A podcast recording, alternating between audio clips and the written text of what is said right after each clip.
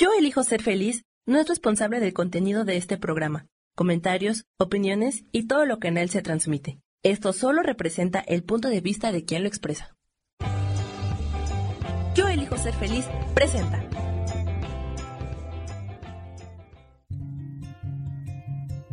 Volver a brillar, volver a sentir vitalidad. Bienvenido al programa.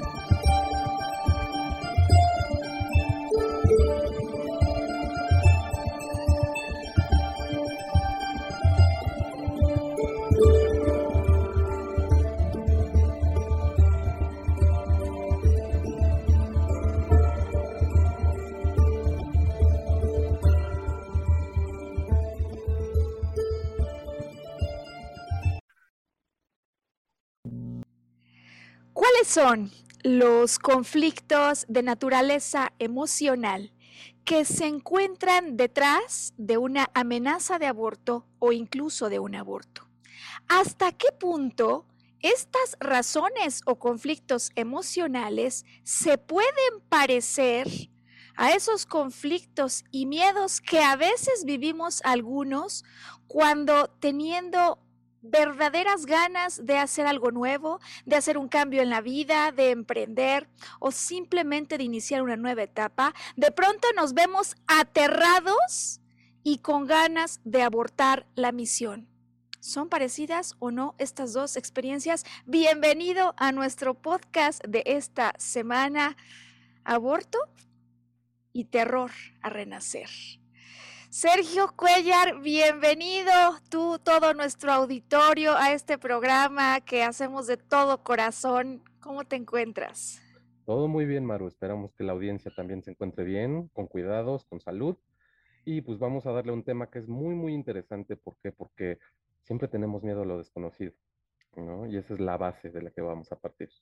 Uy, qué, qué bien lo subrayas. Y, y sabes, a veces uno diría, no, pues yo no soy ni, ni digamos, ni, ni, mujer, ¿no? Es decir, no, no puedo ser mamá. entonces el tema del aborto no, ni me va ni me viene, pues pero finalmente todos damos vida a proyectos, sean proyectos personales, proyectos familiares, proyectos empresariales, sea que trabaje para una empresa o sea que esté buscando emprender de manera independiente, incluso antes de este momento, simplemente en el punto en el que yo decido, por ejemplo, salir al mundo y decidir la carrera por la que voy a ir adelante. Qué difíciles, ¿no? Esos momentos. Pues eh, estamos listos, ¿no, Sergio? Y sabes, em, me gustaría hoy comenzar el podcast eh, platicando esto que ocurrió y pues no hace prácticamente nada, fue a inicios de año, me puedo acordar muy bien, o sea, es una memoria que tengo muy fresca, eh, cuando me contacta una amiga muy querida para pedirme asistencia porque tiene una sobrina, sobrina que ya supera por supuesto los 30 años, que está con un problema, con un conflicto de amenaza de aborto. Y bueno, desde luego cada descodificación, cada sesión de arqueología emocional es importante, es especial eh, para la persona que la está viviendo. Este en particular, eh, pues además con muchas mayores implicaciones, seguramente te puedes imaginar, como se imaginará el auditorio, pues cuando está de por medio la vida, ¿no? Em, y, me puedo acordar, digo que muy bien, porque además tuvo características distintas a las sesiones eh, que de costumbre no suelo realizar, porque em, esta es una conversación o una sesión de arqueología que se lleva a cabo en el escenario del propio hospital. ¿No? Es decir, a mí me avisan cuando ella está en el hospital en esto que podría ser la amenaza de aborto y ella tiene el deseo de abrirse a entender emocionalmente qué es lo que puede estar detrás. Entonces, desde luego que se trata de una conversación que fue muy profunda, que a mí me dejó entender muchas cosas y que además no quedó en el aire en el sentido de, bueno, es una experiencia, digamos, importante, pero que ahí queda, sino que luego se concatena, porque yo creo que no pasó ni una semana cuando me contacta un joven eh, en relación a este desafío y me dice, Maru, tiene 21 años, em, está claro que no amo lo que estoy haciendo, ¿no? Él estaba estudiando el primer semestre de, de, la carrera, ¿no? Y me dice, está claro que no lo amo, está claro que no lo quiero seguir haciendo. Esas dos están súper claras. Pero lo que no está aquí claro es, ¿y ahora qué hago? Y lo que me dice además es, sí sé que no quiero esto, sí sé que quiero hacer otras cosas. Tiene ideas, por supuesto, hay, digamos, un, un sentido nato, hay avisos del corazón. Y sin embargo me dice, estoy aterrado, estoy aterrado y estoy sin que me pueda mover. O sea, estoy prácticamente paralizado y no sé qué hacer. Eh, cuando tengo una conversación con la madre, porque madre e hijo están realmente muy preocupados, el asunto es que, eh, o sea, esta parálisis o este terror incluso de pronto le hace sentir que ya no vale nada la pena. ¿Me explico, Sergio? Es decir, incluso él dice, no sé si valga la pena seguir viviendo. No sé si aquí ya empieza a soler de alguna manera un poco, digamos, eh, síntomas que podrían parecerse, ¿no? Es decir, va a empezar a haber un paralelo. Eh, paralelo que se vuelve para mí todavía más evidente cuando al platicar con su mamá, su mamá está pues te digo, sumamente preocupada. Y me dices que eh, no entiendo qué es lo que está pasando, incluso como si este fuese un problema que se maneja conscientemente, porque el chico me dice, es que parece que siempre le aterran las cosas, cuando él está a punto de hacer frente a un nuevo compromiso y cuando está ya casi llegando allí, algo ocurre que aborta la misión.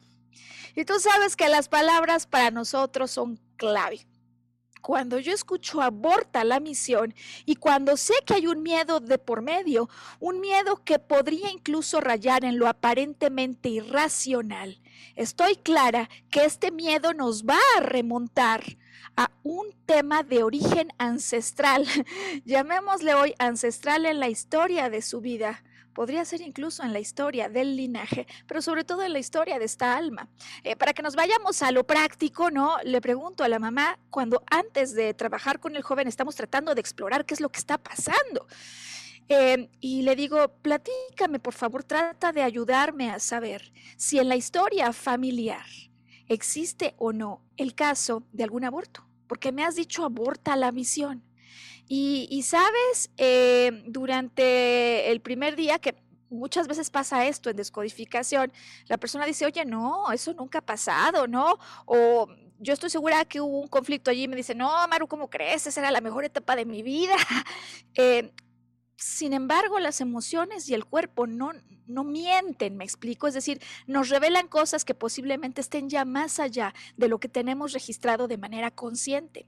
De tal suerte que al día siguiente ya me dice, oye, sabes que quizás aquí hay algo que no, que no hemos conversado. Y es que durante los primeros dos meses de mi embarazo, de este joven, ahora de 21 años, yo sentí terror a ir adelante con su vida.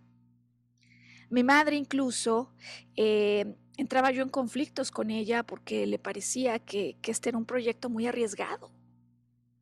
Y bueno, ya platicaremos entonces durante este podcast cómo es que estas cosas, por un lado, tienen un paralelo completo entre el biológico y el emocional, ¿no? El conflicto de aborto, amenaza de aborto, sea de un ser que viene al mundo o sea de un proyecto y cómo estos están vinculados y que pueden pasarnos, de hecho nos ocurren a todos, independientemente de que seas hombre o mujer, independientemente de que tengas o no hijos eh, en el sentido biológico.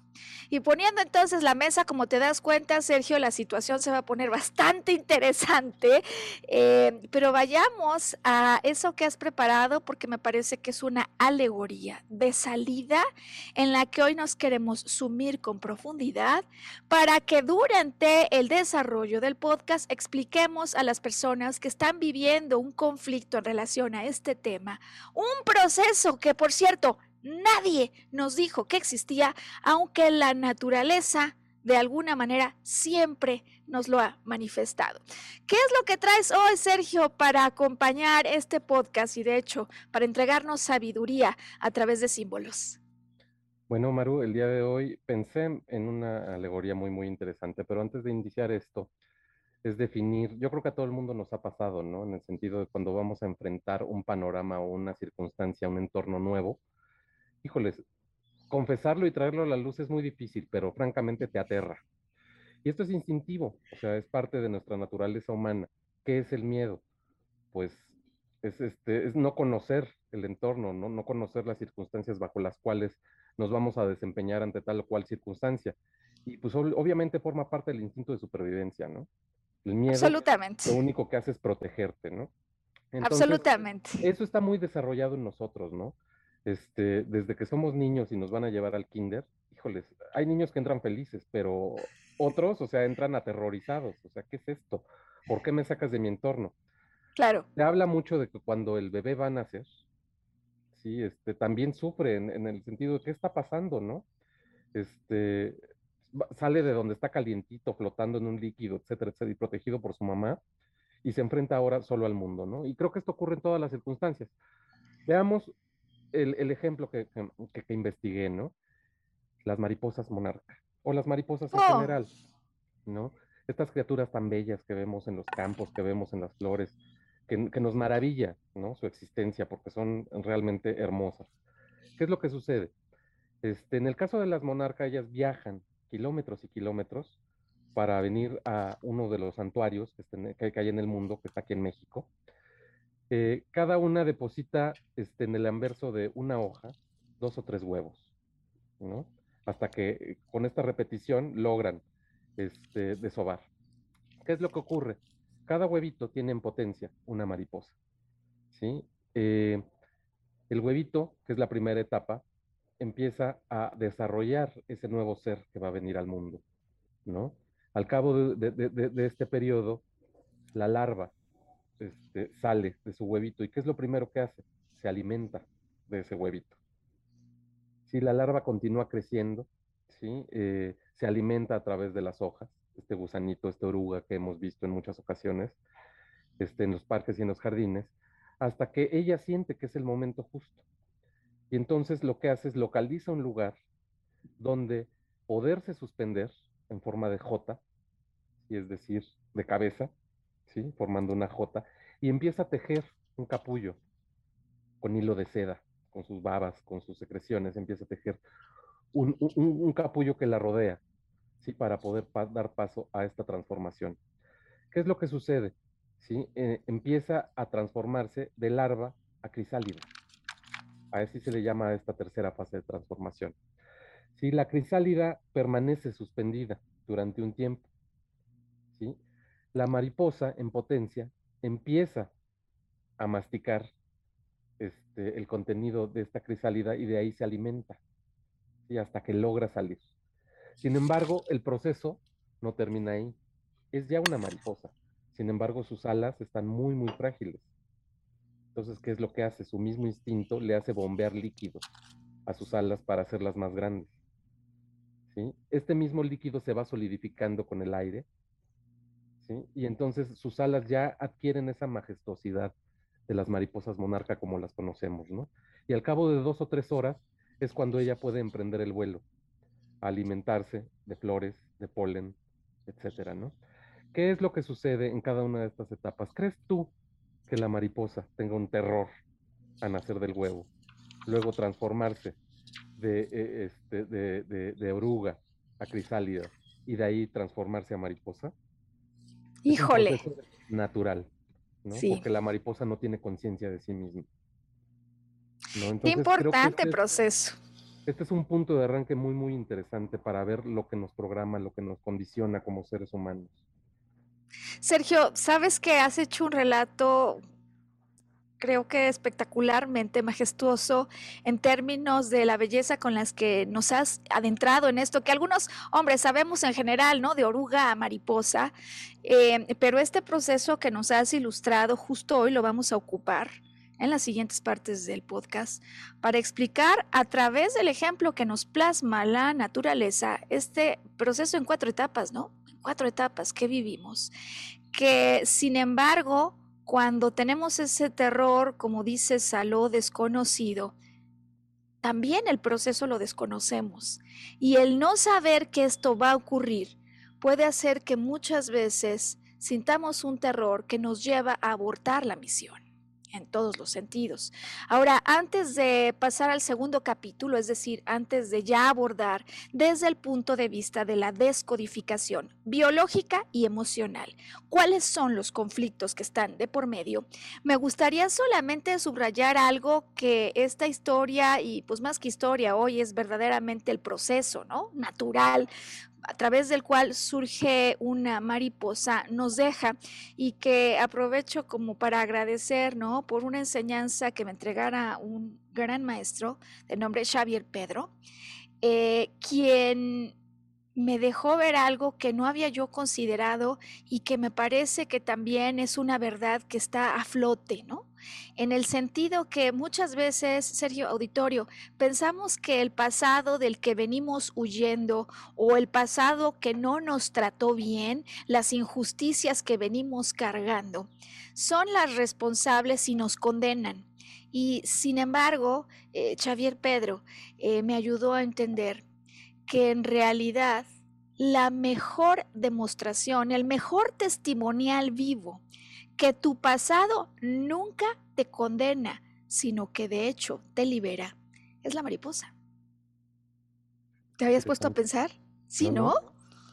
Es decir, eh, pareciera que esta mariposa que es fabulosa, ¿no? Eh, lo sabemos todos, pasa por un proceso de transformación, pero a veces parece que esa es una belleza que allí está dada y sin embargo, desde luego la traía en sí, la traía adentro. La, es decir, me explicó, es decir, ¿qué es lo que pasa en el proceso que nos acabas de contar? La oruga se encierra en esa crisálida y adentro de ella está toda la luz que va a permitir que surja ese ser, de tal suerte que el pasado es un proceso, pero nunca una condena, un proceso que nos libera. Me parece que es una conclusión, yo se la agradecí no sabes cuánto, porque solo escuchar esto supongo que te acaba de pasar, ¿no, Sergio? De entrada te libera. Sí, no, completamente. Eh, te cambia la perspectiva, como esperamos que el podcast de hoy pueda ayudar, sobre todo a esas personas que están en la situación de las dos llamadas que yo recibí al inicio de este año, razón por la cual vamos a pedirle a Sam que nos ayude aquí a insertar la primera pausa del podcast eh, con datos de contacto para quienes al eh, mirar este contenido se animen a hacer un trabajo de arqueología emocional para encontrar las causas raíz, las verdaderas causas que están detonando emociones que se repiten, vivencias que no dejan de ocurrir o enfermedades a través de las cuales se expresa el cuerpo. Y ya volvemos porque hoy hay muchísimas cosas que platicar. Esto es volver a brillar. Bien, pues estamos de vuelta. Eh, Sergio Auditorio, hoy en este programa al que le hemos titulado Aborto, eh, Terror, ¿no? A renacer, a dar vida. ¿Por qué puede pasar esto? ¿Por qué puede pasar que una mujer, biológicamente hablando, se enfrente al desafío de la amenaza del aborto. Eh, desde la perspectiva ¿no? biológica, pero también en, correlación con la perspectiva emocional que vivimos los que a veces abortamos la misión o tenemos terror a seguir adelante cuando se trata de abrir una nueva etapa en nuestra vida o un nuevo momento que simplemente igual que esa oruga de pronto se siente que ya es momento de experimentar. Bien, pues hoy tengo cuatro causas, cuatro posibles conflictos, desde luego con miedos involucrados de por medio, que podrían ayudarnos a entender cómo es que ocurre desde la perspectiva de las emociones la amenaza de aborto biológica o a proyectos a los que yo quisiera dar vida, pero algo pasa que me frena. Desde luego, supongo yo, eh, Sergio Auditorio, que será naturalmente entendible. El miedo que muchos sentimos a la muerte, es decir, miedo a que muera. ¿Quién? ¿El bebé? ¿El proyecto? ¿La madre? ¿El padre? ¿O ellos? Es decir, todas las anteriores, ¿no? Un miedo que en muchas ocasiones, Sergio, me he dado cuenta que es importante que le pongamos nombre y apellido. Y como todos los apellidos, siempre tiene un origen. ¿A qué me refiero con esto? Que no es un miedo en general. Primer miedo a que se muera la criatura. Y digo que tiene un origen porque muchas veces quienes más miedo tienen o tenemos es porque ya hemos vivido esta aventura, ya nos hemos embarcado, ya nos lanzamos a la acción y en algún momento, por ejemplo, si es una madre tuvo un aborto previo o, por ejemplo, si es un escritor tuvo un libro que no tuvo éxito o si es un emprendedor tuvo una etapa en su vida en la que el emprendimiento le llevó a malas consecuencias. Es decir, muchas veces miedos, desde luego, nunca fundados, pero miedos porque hacer esto me hace pensar que lo que viene en camino puede morir primer conflicto y que como te puedes dar cuenta aplica exactamente de la misma manera en la vía biológica que en la vía emocional. Ahora bien, el miedo decía yo que normalmente pues tiene un origen y si yo puedo encontrar el origen, debería también poder encontrar por qué pasó esto. ¿A dónde voy? Que muchas veces estos miedos, prácticamente siempre, se atribuyen a razones que ocurrieron en el cosmos, a la mala suerte, y sin embargo, en cada uno de los casos de sesiones de descodificación que a este punto he realizado, siempre hay una razón con la que yo contribuyo a que ocurra la hecatombe, aunque posiblemente en este punto yo no me dé cuenta de eso. Y esto puede ser simplemente el hecho de no contar con suficiente experiencia, el hecho de ser demasiado iluso y no ver los detalles, ¿no? Eh, de tal manera que entonces ese miedo a morir, que muchas veces se reporta porque sí, la mamá tiene, digamos que veladamente este miedo detrás de una ansiedad, una ansiedad, que me siento acelerado, que me siento con nerviosismo, con una respiración exacerbada, que en las noches quizás no puedo dormir, pues siempre tiene una causa, como de hecho íbamos a explicar en el caso de esa conversación que tuve yo en el hospital. Primera causa. Segunda causa. Posiblemente no sea miedo a la muerte del bebé, del proyecto, de la madre, del padre, de todos ellos, pero sí el miedo a que haya complicaciones o dificultades durante la vida de este niño o de este proyecto. De hecho, estas razones, por cierto, Sergio Auditorio, aplicarán lo mismo consciente que inconscientemente, ¿no? Es decir, hay quienes viven una amenaza de aborto por causas que parece que ocurren en el exterior o en el interior de su cuerpo y hay quienes deciden no seguir adelante con un proyecto de vida. ¿no? Eh, pero siempre estarán de por medio eh, cualquiera de estas cuatro posibilidades, el miedo al desarrollo que tenga dificultades del niño o del proyecto durante su, digamos ya, eh, momento de vida. Y, y, vienen otras dos que a mí me parece que en la mayor parte de los casos están también involucradas, Sergio. la tercera de ella es el miedo a que yo resulte una mala madre o a que yo resulte un mal padre de este proyecto, de este, de este niño. Porque sabes que en muchas ocasiones los padres que están buscando tener hijos, de hecho, eh, que, que intentan y parece que algo está bloqueado, en el fondo presenta al menos uno de ellos dos. El deseo no consciente de que esto mejor no prospere, porque posiblemente yo no sepa cómo ser un buen padre o una buena madre, ¿no? Y, por último, el, último conflicto involucrado eh, en estos cuatro, digo, no, no necesariamente son todos al mismo tiempo, pero con frecuencia hay más de uno involucrados, es el miedo a las consecuencias fatales o a las graves implicaciones que puede tener esto en la vida del padre o de la madre. Pongamos un ejemplo, yo quiero emprender un nuevo trayecto y pues toda mi vida a lo mejor fui ingeniero y ahora quiero hacerla de psicólogo. El tema aquí es que usualmente este terror se activa cuando yo no tengo ninguna referencia previa de una experiencia de esta naturaleza. Y entonces eh, yo vivo esto como el terror o el miedo a emprender pero que en realidad, de fondo, como tiene nombre y apellido, el miedo, no es el miedo a emprender, sino es el miedo a fracasar, O sea, miedo es el nombre, pero el apellido es a fracasar. Y el origen de ese fracaso o puede estar, digo ya, en un asunto que en el pasado ocurrió donde yo sentí que no soy bueno o buena en esto, o simplemente porque quizás todavía no me he embarcado en el proyecto, eh, porque el exterior continuamente arroja una voz basada en condicionamientos, en programaciones, en las formas clásicas de ver el mundo que me hace dudar, ¿no? Estas voces, estas críticas, a veces ni siquiera se necesita una voz, son los ojos que me miran, ¿no? De mis familiares, de mis amigos, de mis seres queridos, de mis papás en casa, como ocurrió en la historia del joven que ya en la última parte del podcast hoy les quiero contar. Porque ese mundo que está acostumbrado desde el punto de vista de la referencia con la que ha vivido el éxito en la vida, pues piensa que es un atentado a la seguridad el intentar esto que yo quiero hacer. Y entonces me cuestiona y a veces vienen preguntas, ¿cómo?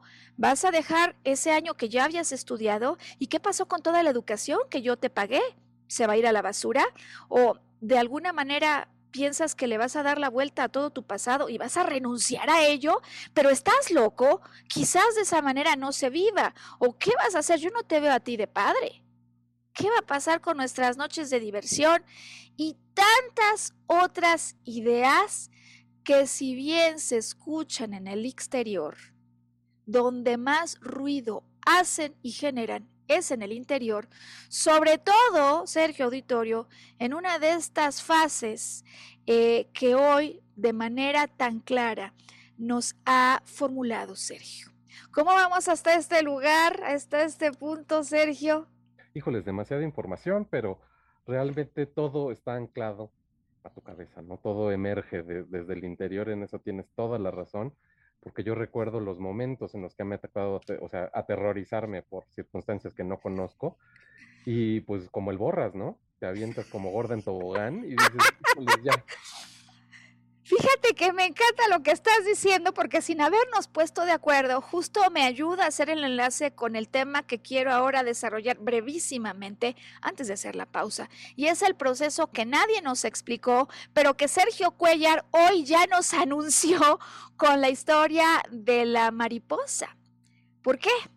Porque ocurre siempre, Sergio, que llega un momento, o sea, continuamente vamos a estar experimentando ciclos de renacimiento, continuamente.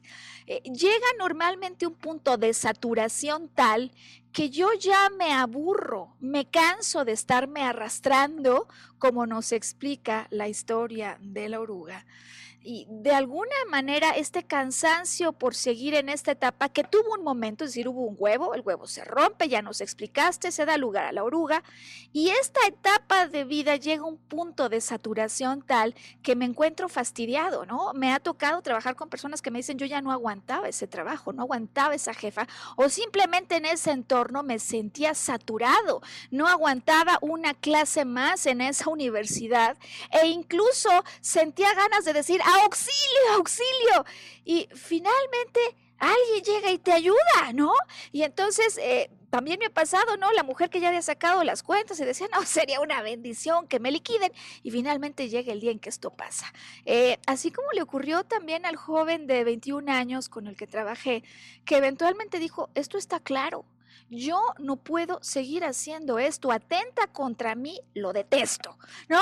Y, sea que dices lo detesto o sea que simplemente digas esto ya no va más conmigo. Eventualmente todos sentimos ese impulso que me acabas de decir, de me lanzo, dijiste como el borras, como gorda en tobogán o el nombre que cada quien quiera, digamos, acoplar, eh, pero es el mismo caso que además, sabes, siente un eh, bebé que está a punto de nacer, como le ocurre a la oruga. Es decir, hay un instinto que te hace saber que esa etapa está agotada. Aunque a veces tu mente o tus miedos te hayan frenado, llega un primer momento en el que el miedo se vence. Hay un primer obstáculo bien librado.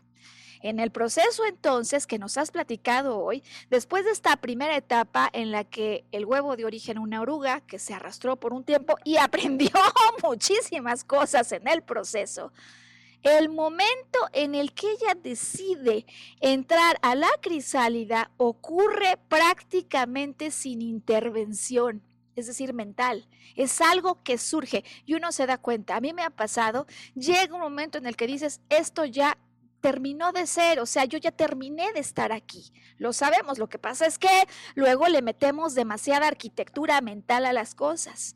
Ahora bien, eh, ese momento de valor en el que alguien dice se acabó, me acuerdo mucho una chica con la que trabajé en alguna ocasión que se paró y dijo yo no puedo seguir viviendo en este lugar. Lo vivimos con arrojo, lo vivimos con fortaleza y decimos esto se acabó, como cuando Superman, ¿sabes? Se quita eh, la playera y ya está abajo el traje. ¿Qué es lo que nadie nos explica en este proceso? ¿Qué es lo que no sabemos que va a ocurrir? Que así como la crisálida se encierra, y tú dijiste que se suspende, ¿no, Sergio? Casi como en un hilo que pende y abajo, digamos, está el vacío. Es un salto al vacío. Salto al vacío que se hace en una profunda oscuridad, como vive la crisálida. Adentro de ella, pues, esta oruga, su proceso de metamorfosis hacia convertirse en una hermosa mariposa, teniendo dentro de ella todo lo que necesita para conseguir esas alas luminosas. Y sin embargo, Sergio Auditorio, llegamos aquí al punto que más abortos, digamos, a misiones y terrores genera porque nadie nos explica que después del salto al vacío, después de irte y arrojarte con total valentía, en el proceso, que no es un minuto, que no es un instante, sino justamente es un pasaje, va a haber un momento de oscuridad. Un momento en el que diga, ¿qué hice? ¿En qué momento decidí abandonar la escuela? Pero si ya tenía un semestre, ¿En qué momento decidí tener una relación íntima con este novio? Pero ¿por qué no me detuve un poco más a pensar en las implicaciones de soltar ese trabajo? Pero ¿a quién se le ocurre si yo estaba bien? En una ilusión, en una fantasía que nos fabricamos, pensando que el estado que ya no nos correspondía y que sabíamos perfectamente en su momento, lo debíamos haber prolongado porque ahora estoy peor que antes. Me acuerdo de esta chica que decide, renuncia, digo, se va a su viaje espectacular a Marruecos, luego regresa, le agarra la pandemia y empieza a ver que las cosas no se mueven. Nadie le dijo a ella, como nadie le dijo al joven que decide un día que no puede seguir estudiando esa carrera, que una vez que tomas esta decisión, vas a atravesar por un proceso de oscuridad. Un proceso en el que parece que la mente no alcanza a imaginar las opciones, en el que parece que no hay camino posible y en el que entonces ese terror puede hacer que intentes a veces falsamente regresar a la vida pasada. Pero ¿qué pasa muchas veces que aparecen bloqueos? Y yo dejé ese trabajo en el mundo empresarial y ahora que estoy aquí en esta etapa medio en oscuridad, vuelvo a lanzar currículums, nadie me contrata. O el joven que dice, pues seguro que yo no quiero hacer esa carrera, pero cuando empieza a ver los desafíos que hay, por ejemplo, si quiere seguir la carrera, inventemos, ¿no? Sergio, de agricultor, de electricista. A la hora de la hora posiblemente siente que eso tampoco le gusta y se entiende, digamos, o se ve, por un lado solo, porque en el proceso, al parecer no hay acompañantes, ¿no? Para esa oruga, en esa oscuridad donde no se ve la luz, donde hay terror y sin embargo, donde lo más importante que me gustaría hoy subrayar es que dentro de ella se guarda toda la luz necesaria para resurgir como una fantástica mariposa. Y habiendo hecho esta reflexión, que estoy segura que a muchísimas personas veo los ojos de, de, Sergio y supongo que esto será algo que esté removiendo muchísimo, Vamos a hacer una pequeña pausa, no sé si te parece bien, Sergio. Eh, vamos a pedirle a Sam que nos ayude con un pequeño mensaje con los datos de contacto y también vamos a permitir que se asiente un poco en las personas que hoy nos están acompañando o que verán en diferido en algún momento este podcast y su mensaje para que asimilando lo que acabamos de decir, podamos dar paso a la tercera parte, en la que te quiero contar qué es lo que ocurrió con los dos casos, con las dos llamadas, ¿no? Y sobre todo, ¿cómo le hacemos? Ya dijimos que estamos en la etapa de oscuridad y ahora, ¿qué hacemos? ¿Cómo nos movemos? ¿A quién llamamos? ¿O cómo lo resolvemos? Hoy, volver a brillar, ya volvemos. ¿Cómo vamos, Sergio? Hasta aquí les me recuerda mucho cuando un parque de diversiones que hay un juego que se llama Kilauea. Sí. Que te sientan y luego sube en una columna y entonces estás como a 40 metros suspendido en el vacío. Este, a mí me ha pasado mucho que me he subido.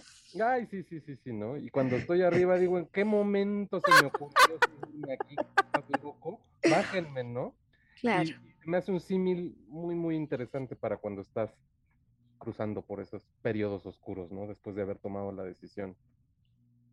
Fíjate que es importante además ganar hoy conciencia de lo que ocurre y hombre, desde luego cuando sabemos que hemos atravesado por esos procesos nos da mucha gracia ya después recordarte en el Kilauea.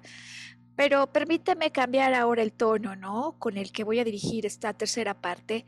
Por lo pronto, para las personas que como la joven a la que eh, asistí a inicios de año, en este momento estén atravesando por un proceso fuerte, auditorio Sergio, de dolor, ¿no? Ese dolor que decimos me duele en el alma. O sea, no solo es un dolor emocional, no, es un dolor del alma que se reporta a través de una emoción.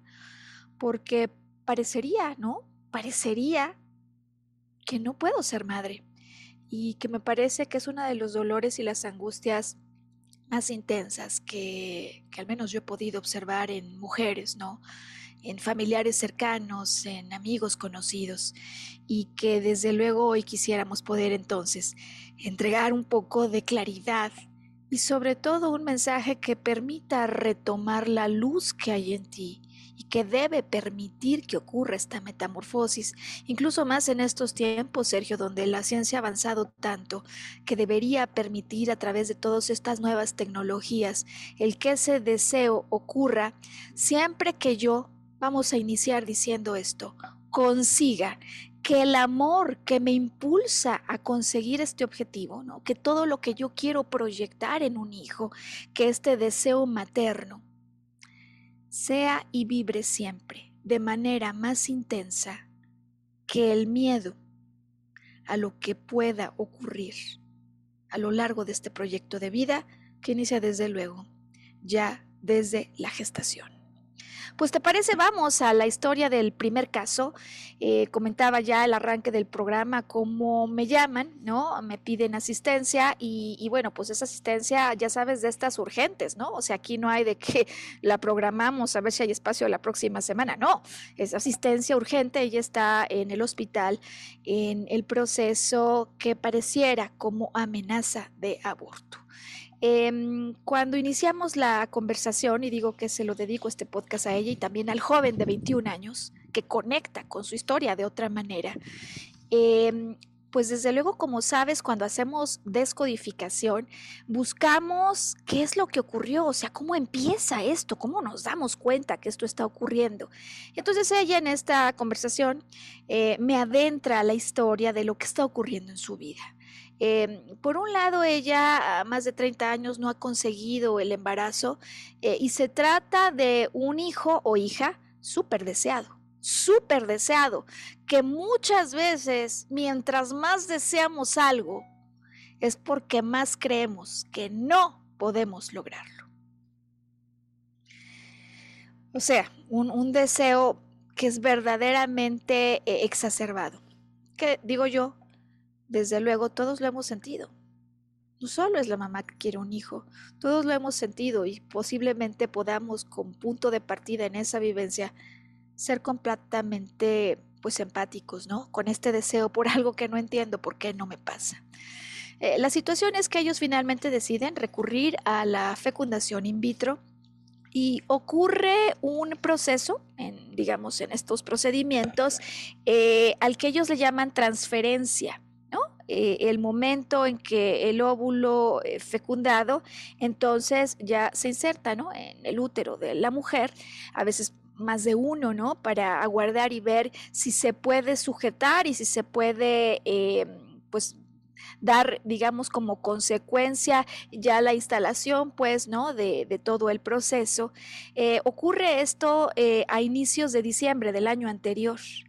Y sin embargo, unos 15 días después, Sergio, ocurre la primera alerta y como lo sabemos cuando estudiamos descodificación, el primer shock.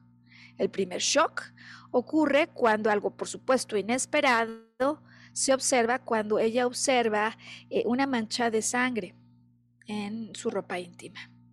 Ya te puedes imaginar que desde luego para una mujer embarazada, esa es una señal de alerta que provoca mucho miedo. Y si te vas dando cuenta conforme lo voy desarrollando, entonces aparece en escena ya el miedo a la muerte del bebé en cuestión. Eh, bueno, pues desde luego se toman precauciones, como en todos los casos cuando estas cosas ocurren, de tal manera que hay reposos, ¿no? Eh, y se recomiendan una serie de medidas para conseguir que esto que puede ocurrir en ocasiones no amenace la vida en desarrollo. Eh, sin embargo, em, pues ya para el primero de enero, Sergio, ocurre el evento número dos. Evento número dos, que este sí, en términos de la escala de intensidad de shock, es un mega shock. Porque ahora, en lugar de una mancha, hay un coágulo. Te puedes imaginar ya, ¿no? Claro. Eh, además, madre primeriza, porque como explicábamos ya en la primera parte del podcast, muchos de estos miedos y terrores se instalan sobre todo cuando, como decía eh, Sergio, tenemos miedo a lo desconocido, es decir, no contamos con ninguna referencia previa, al menos que creamos que conozcamos, de una situación similar a la que nos hemos enfrentado para dar vida a, un ser o a un proyecto de alguna naturaleza específica. Bueno, eh, pues eh, me llaman, pues la verdad recuerdo que fue durante la segunda semana de enero, ¿no? Fechas exactas, no importa pero ya está entonces ella hospitalizada. Y como sabes, buscamos, aquí me gustaría recordar la importancia que tiene. Por un lado, cuando hay temas de naturaleza biológica, verdaderamente anclarte a un buen diagnóstico médico. Eh, es decir, me gustaría hoy hablar de lo fundamental que es en el proceso de la descodificación. No salir con hipótesis, porque uno podría decir, pues sí, tiene miedo a la, a la vida, se acabó, tiene miedo a ser mamá, se acabó. No, no, ese de hecho es nuestro punto de partida. Esas van a ser nuestras hipótesis, pero no hemos acabado de entender por qué. Y como tú te acuerdas, todos nuestros miedos tienen nombre y apellido y además tienen un origen. Si nosotros no llegamos al apellido y al origen, no hemos hecho un trabajo de arqueología emocional que pueda ayudar a liberar del pasado a esta oruga para que se pueda convertir en mariposa. De tal suerte que cuando busco entender, eh, digamos, qué le han dicho los médicos, porque sabemos que siempre este punto de vista, esta, digamos, eh, información clínica es clave en el proceso de complemento emocional, ella me explica cómo lo que en realidad han encontrado es un hematoma. Un hematoma ¿no? O sea, le llamamos moretón muchas veces, ¿no? Vengo caminando, me pego con la mesa, no me di cuenta y a los dos días esto lo tengo verde, morado, eh, me duele.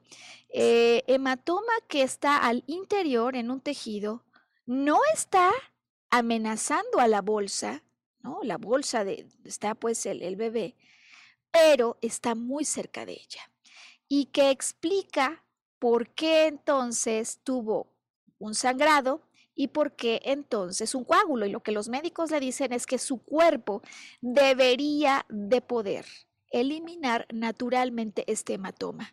Información que sin embargo ella no tiene. No sé si aquí te vas dando cuenta de cómo empieza a ocurrir la cadena de eventos. Y entonces, como estamos haciendo arqueología emocional, queremos entender qué pasó. O sea, por qué hubo un hematoma y además por qué esta simbología tan aparentemente extraña. ¿No te parece extraño, Sergio? Un hematoma que si bien no está en la bolsa, está muy cerca de la bolsa. Amenazando, ¿no? Como un poco allí esto, eh, que desde luego no tendría por qué amenazarlo, pero por lo pronto en el pensamiento de la joven que ha visto las manifestaciones físicas del hematoma. Y entonces vamos al tema en cuestión que nos va a permitir terminar el ejercicio de arqueología emocional que produjo un hematoma. Es decir, si este trabajo, si esta fertilización ocurre en diciembre, ¿qué pasó en los meses previos? ¿Qué pasó en noviembre? ¿Qué pasó en octubre? Eh, ¿Qué ocurrió quizás en septiembre? Que nos hubiera llevado a un hematoma. Y en la propia simbología de cómo se está manifestando el hematoma hay información adicional. Ella es una mujer diestra y el hematoma está del lado derecho. Sabemos que para una persona diestra, problemas que aparecen del lado derecho, físicamente hablando, nos revelan conflictos que han ocurrido con el padre, con la pareja, con el hermano o hermanas, con los primos o primas, o cuarto, con los amigos. Eh, como se trata de un hematoma, que hay cuestiones de sangre involucradas, es decir, que no tenemos demasiado espacio para amigos, es decir, estamos pensando en un conflicto que ocurrió con el padre, con el, eh, el marido, pues, pareja, ¿no? Si la tuvieras, con los hermanos o las hermanas. Estas son nuestras alternativas, con lo cual la siguiente pregunta en la investigación, en esta averiguación es, ¿qué ocurrió antes? Y si bien en un inicio no aparece en la memoria, sabemos que tuvo que, haber ocurrido algo. Por lo mismo insistimos, insistimos en, que nos ayude de alguna manera la mente no consciente cuando siente la presión de la pregunta a respondernos qué es lo que ocurrió.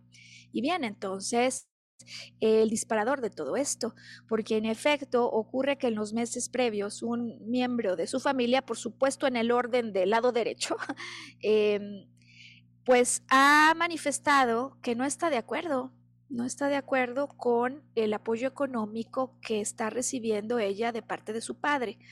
Eh, y alguien podría decir, pues estas opiniones del mundo, ya sabes que se te resbalen. Pero lo cierto, Sergio, es que muchas veces las opiniones del mundo no se nos resbalan. Y justo es esa voz exterior la que se repite como un eco que provoca en ella una tremenda desazón y que durante esta conversación profunda, muy íntima, permite que ella pueda sacar un dolor no manifiesto, ¿no? No puedo creer que, que en mi propia familia ocurra esto que parece como un bloqueo a lo que yo quiero. ¿Me explico, Sergio? Con lo cual entonces tenemos ya resuelta la primera parte de lo que ha ocurrido. Un conflicto en orden de lo familiar, en cualquiera de esas, digamos, posiciones, ¿no? A mano derecha, padre, hermanos, hermanas o pareja, ha ocurrido que hace pensar que mm, definitivamente esto no se lo esperaba, es como un golpe, ¿sabes? Como un golpe en esa parte. Y por supuesto no solo es que no esté de acuerdo en el apoyo ah, económico que le está dando, sino incluso en el apoyo o soporte económico para este tipo de cosas. Lo cual entonces nos ayuda a concluir con la explicación de lo que emocionalmente aquí ocurrió, porque eventualmente el que mm, ella vea la mancha de sangre hace que ocurra un shock que entonces desencadena en consecuencia la amenaza de aborto. Ella piensa que hay peligro en el desarrollo de esta vida y que puede haber muerte. Ese miedo a la muerte se convierte en un shock mucho más elevado para el momento en el que viene el coágulo, eh, logra salir, ¿no? Logra atravesar finalmente con esta conciencia el proceso en el hospital. digamos, al día siguiente se empieza a sentir mucho mejor después de esta conversación pero puede haber, Sergio, auditorio, miedos a nivel no consciente que quizás todavía no se hayan revelado. Miedos a nivel no consciente o de alguna manera patrones que de esta forma yo solo así es como voy a ver.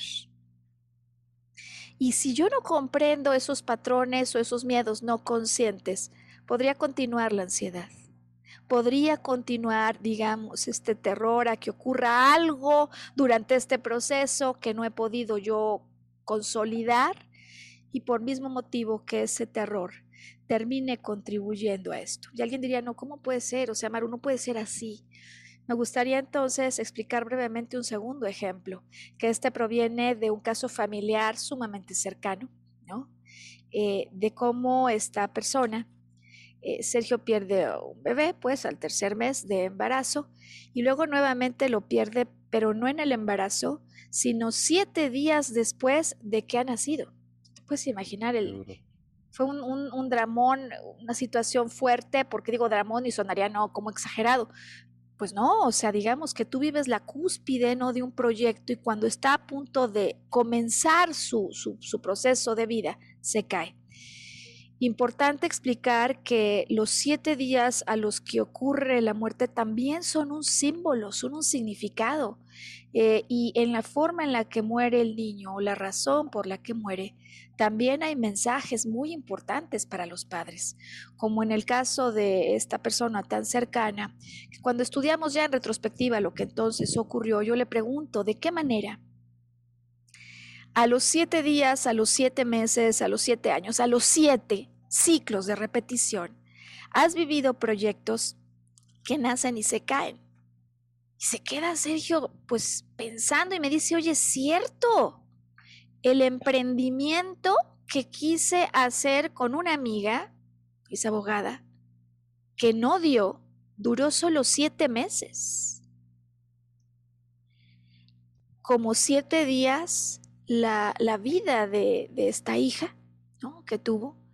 Y como entonces el símbolo de lo que está implícito en el proceso con el que culmina su vida, entrega el mayor mensaje para ella. Eh, muere por un problema de corazón, sabes que hay un espacio, ¿no? Que se debe cerrar y que a veces no cierra, ¿no? En los recién nacidos, que desde luego nos habla a que algo no ha cerrado de corazón, con un mensaje absolutamente potente para ella y revelador, en el sentido del número de ocasiones en los que nos embarcamos en proyectos en los que no está presente el corazón. ¿Y cómo entonces esto, Sergio, nos explica la importancia, nos revela, ¿no? De hacer lo que amamos y amar lo que hacemos espacio donde no puede haber lugar a la falla y espacio que entonces me permite hoy abordar por último la conclusión del caso del joven que me contacta a inicios de este año diciéndome, Maru, es claro que lo que estoy haciendo no me gusta, no, no, no está en mi corazón, pero también es claro que, que, lo voy a dejar y lo que no es claro es que voy a hacer. Y aunque tengo ideas, cuando llega el momento de lanzarme a la acción, no puedo hacerlo, me siento aterrado, no sé qué me pasa, estoy desesperado porque además me dice quizás esto ya no tiene sentido. Su mamá está preocupadísima, como te había platicado. Y dejamos un poco en suspenso, ¿no, Sergio? Eh, el asunto de si no habría ocurrido el aborto a la misión en el pasado y desde luego el aborto a la misión había estado implícito en la gestación de este niño. Es decir, de alguna manera su alma Sergio, viene, digamos, por muchos trabajos que hemos hecho con él, lo sabemos. En su esencia está el venir a hacer cosas distintas, el venir a partir plaza, el venir a desafiar los convencionalismos razón por la cual desde que se embarca esta alma, se plantea este miedo, ¿no? Como miedo de nacimiento, de quizás no valga la pena seguir adelante, porque se vuelve el primer obstáculo importante a vencer, el más importante, si aquel que viene a entregar lo nuevo ha de tener éxito. Porque aquel que viene a entregar lo nuevo se va a enfrentar a una profunda oposición. Es decir, que el nombre de su miedo no era el miedo a elegir, como no es el miedo a emprender de muchos, sino el miedo al fracaso, al equivocarse al hacerlo. Porque cuando nos equivocamos, entonces viene la crítica, entonces vienen esas voces externas que nos dicen, regresa, no seas mariposa, no seas mariposa de colores distintos, qué locura estás haciendo. Y sin embargo, en su interior. Aunque él en este momento no sepa qué es lo que viene, tiene la más potente voz que le va a ayudar en el camino, que es la voz del corazón. Qué importante entonces, Sergio Auditorio, y explicar que durante ese momento de oscuridad, durante esas horas de angustia que a veces son días y meses, cuando no sabemos qué viene, cuando no se le ocurren a la mente ideas, el punto es dejar que el proceso fluya naturalmente, como Sergio nos ha explicado hoy, que ocurre en la naturaleza. Si yo no le pongo interferencias mentales, si en este periodo honro un espacio de silencio, de tomar perspectiva, de salirme a la calle a caminar, a mirar a la gente, pero siempre con el objetivo de regresar a mi interior para sentir mi corazón. Porque si siento mi corazón, si estoy seguro que en mi interior se guarda, como en el caso de la oruga que quiere ser mariposa, todo lo que necesito para esta transformación, si estoy claro que vine para ser una mariposa de colores distintos, y si además consigo con esta confianza reconectar con mi esencia, entonces, no importa que en ese momento mi mente no sepa cómo, porque sabes, muchas veces discutimos con los, con los caminos, con la logística. Sí sé que quiero diseñar cosas distintas, ¿no? En su caso, pero no sé exactamente qué o cómo, no sé si son vestidos, no sé si son autos. Poder permitir que fluya de nuevo la pasión en lugar justo de ese miedo, hacer que en el tiempo que estás adentro de esta crisálida lo que haya solo sea bombeos y latidos de tu corazón. Porque para que tú puedas poder, para que tú puedas eh, aventarte pues a volar, desde luego tienes que soltar un pasado. Yo suelto, yo tomo. Pero entre que suelto y tomo está este vacío, está este salto, en el que lo único que nos queda es volver a confiar en nosotros y que en nuestro interior estarán las respuestas y que siempre encontraremos además ayuda cuando tenemos claro el objetivo final, aunque el camino a él no lo tengamos claro. Y en este sentido, este chico me parece que nos ilumina a todos al recordar la importancia de hacer lo que deseo de corazón. Eso lo sé normalmente. ¿Cómo va a materializar? No lo sé. Y te digo que en el proceso de nacimiento o de transformación de oruga, mariposa, los cómo, contrario a lo que muchas veces nos dicen, van a ir apareciendo, aunque no los tengas claro desde el principio. Si te atreves a dar al salto al vacío, a suspenderte, ¿no? Y entonces en ese momento de oscuridad, escucharte a ti, escuchar a tu interior y permitir que el milagro, porque los caminos de Dios son infinitos, ocurra naturalmente, en lugar de aterrarte y con ese miedo querer volver a un pasado que se ha quedado atrás, es porque ya no te pertenecía. ¿Cómo nos quedamos, Sergio, con esta información, con el contenido del podcast de este día? Mira, creo que muy, muy interesante el saber que por naturaleza traemos una caja de herramientas al lado, ¿no? Y esa caja de herramientas no es más que el código que ya traemos este, programado de alguna manera para poder superar esos saltos al vacío. El bebé cuando nace no sabe, o sea, no sabe cómo, ¿no? Pero se siente empujado por la madre, ¿sí? Para que ya, ya, ya tienes que salir. Y entonces él en su miedo, pues no sabe qué onda. Y lo primero que hace es inspirar aire. Y él no sabe que tiene que hacerlo. Es un mismo instinto el que le dice llena de oxígeno tus pulmones. Y con eso viene el primer hálito de vida en este plano. Híjole, qué importante lo que nos acabas de decir, ¿sabes? Porque si bien el bebé se voltea, ¿no? O sea, hay una conciencia allí, siente las ganas de lanzarse. Eventualmente cuando ya está ya a la mitad, ¿no? De lo que algunos como reportan como el túnel de salida, se ve oscuridad. El otro día trabajaba con alguien que, que vivió tan intensamente esa etapa que luego se ha venido replicando ese momento y entonces ve a gentes afuera que atentan contra su vida, como los médicos que en el proceso de nacimiento le estaban esperando, pero que al ver que era un bebé de 6 kilos, dicen o el hijo o la madre. ¿No? Y sin embargo, de hecho los dos vivieron, y sin embargo, como dices tú, eventualmente la madre le va a ayudar va a haber ayudas. Toda vez que uno fluye en el proceso de renacimiento, las va a ver y van a llegar a ti siempre que sueltes ese miedo. Porque si el bebé se aferra a mantenerse adentro del útero, ese ya no es su lugar.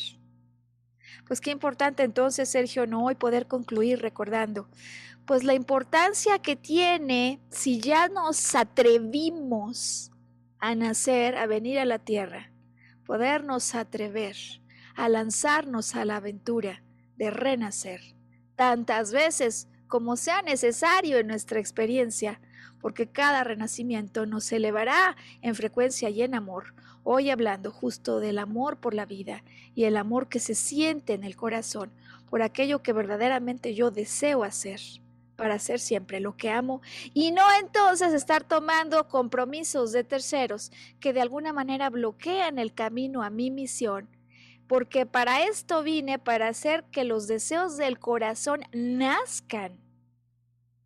Si yo siento un deseo, aunque se haya bloqueado 40 veces, aunque me digan que por mi edad ya no puedo, aunque me digan que estoy loco, si siento un deseo de corazón, sea tener un hijo, sea dar nacimiento a un proyecto, es porque estoy equipado. Si siento el deseo, es porque estoy equipado para poder hacerlo realidad y eso lo guardo en mi interior.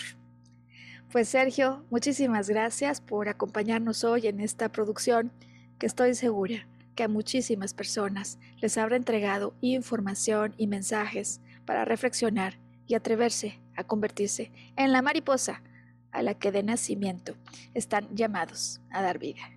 Nos vemos en una semana. Hasta la próxima, Maro, hasta la próxima auditoría. Hasta entonces.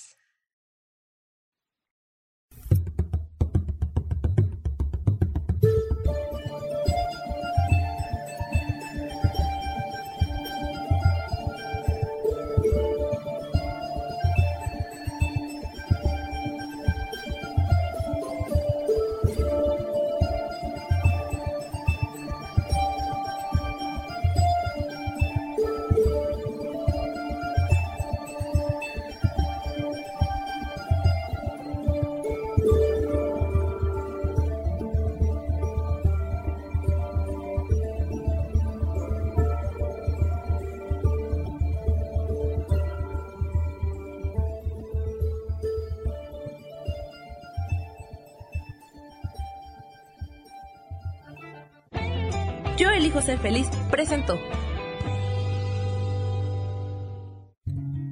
Volver a brillar.